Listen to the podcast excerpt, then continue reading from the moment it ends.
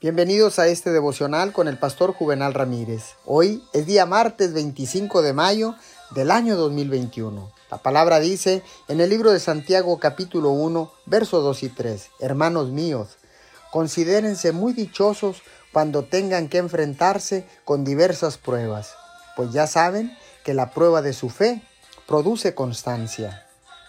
Cualquier desafío o frustración inesperado que pueda enfrentar, decida de antemano que no va a dejar que le robe el gozo en su momento de quietud con Dios. Ser infeliz no hace nada excepto hacerle miserable. Así que no pierda su tiempo con eso.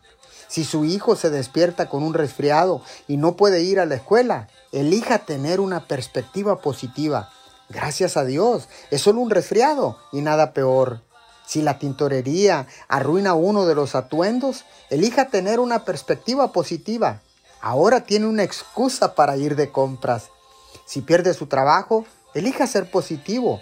Ahora tiene la oportunidad de conseguir un mejor y más remunerado trabajo. No permita que los eventos diarios de la vida determinen su mentalidad, actitud y comportamiento. En cambio, deje que la bondad de Dios y las promesas en su palabra marquen la dirección de su vida. Señor, Sé que no puedo cambiar una circunstancia negativa siendo negativo, así que estaré confiado y esperaré en ti para que tú hagas algo asombroso en mi vida. En el nombre de Jesús. Amén y amén.